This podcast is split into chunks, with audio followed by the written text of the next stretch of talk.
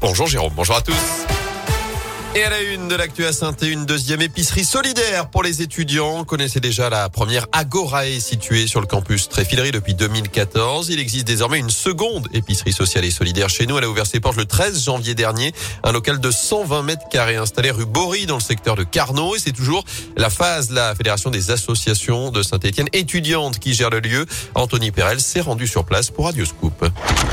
La porte de la nouvelle antenne de la Goreille se trouve à une centaine de mètres de la Cité du Design, à l'intérieur de la nourriture, mais pas que. Alexia Roche, présidente de la phase. On retrouve aussi bien des produits du coup alimentaires, d'hygiène, d'entretien, quelques produits scolaires. Après, globalement, on va retrouver des, des produits euh, nécessaires. On tend aussi à avoir des produits qui sont de plus en plus, euh, j'ai envie de dire, sains pour la santé. Et on est sur 80% moins cher, au moins, que les grandes surfaces euh, classiques. Un gros rabais dont profite une soixantaine de bénéficiaires et ils pourraient être plus nombreux. Globalement, tous les étudiants peuvent déposer un dossier pour être bénéficiaire. Ensuite, le dossier, il est évalué, il passe en commission. On calcule ce qu'on appelle un reste à vivre. Il y a beaucoup d'étudiants qui n'osent pas forcément venir. Certains se disent qu'il y a des autres étudiants qui sont plus en difficulté qu'eux. Et tout ça, c'est faux, en fait. Si on se pose la question, on est là pour aider et on peut aider. Au plus fort de la crise Covid, près de 600 étudiants ont été aidés par la phase. Et la nouvelle épicerie Agora est aussi un lieu de vie pour les étudiants avec des espaces aménagés pour passer un moment à l'intérieur. Elle est ouverte les jeudis après-midi, mais aussi les vendredis et les samedis.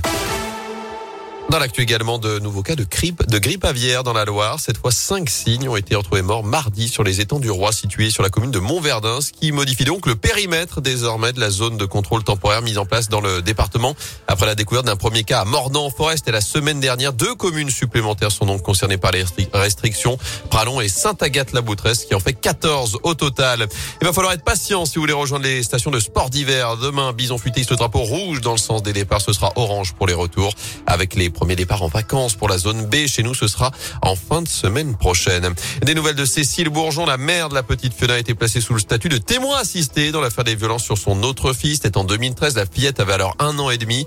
C'était lorsque Cécile Bourgeon et Berkane Maclous avaient été interpellés à Perpignan après leur fuite de Clermont-Ferrand. Je rappelle que Cécile Bourgeon purge actuellement une peine de 20 ans de réclusion criminelle reconnue coupable de coups mortels sur sa fille Fiona, dont le corps n'a jamais été retrouvé. Il n'est pas encore candidat, mais déjà qualifié en théorie. Emmanuel Macron a d'ores et déjà obtenu les 500 parrainages nécessaires pour se présenter à la présidentielle. 529 au total, selon le dernier décompte pour le chef de l'État. La candidate LR, Valérie Pécresse, en compte 324. La socialiste Anne Hidalgo, 270, 266, pardon. À l'extrême droite, Marine Le Pen n'en a recueilli que 35 pour l'instant. Éric Zemmour, 58. En foot, des renforts pour Pascal Duprat. Le coach Stéphano va enregistrer quelques retours pour la réception de Montpellier demain à 17h. Ce sera la 23e journée de Ligue 1. Romain Moma et Wabi Kazri sont notamment dispo. Eliakim Mangala devrait également faire sa première apparition. Pas Enzo Crivelli touché aux isques jambiers. Mouefek et Bakary Sako sont blessés. Camara est suspendu. Notez que la ministre des Sports, Roxana Maracineanu, sera présente pour cette rencontre, notamment pour évoquer avec les dirigeants stéphanois la fin des jauges dans les enceintes sportives. La ministre qui ne sera pas présente à Pékin aujourd'hui pour la cérémonie d'ouverture des JO d'hiver sorte de boycott diplomatique de la France pour cet événement controversé. Ça va durer 15 jours. Les Bleus visent 15 médailles comme à Sochi en 2014 et Pyeongchang il y a 4 ans. Hier, Perrine Lafont a décroché sans problème sa qualif pour la finale en ski de boss. Elle défendra son titre dimanche. Première médaille à décerner demain avec déjà une chance de podium pour l'équipe de France.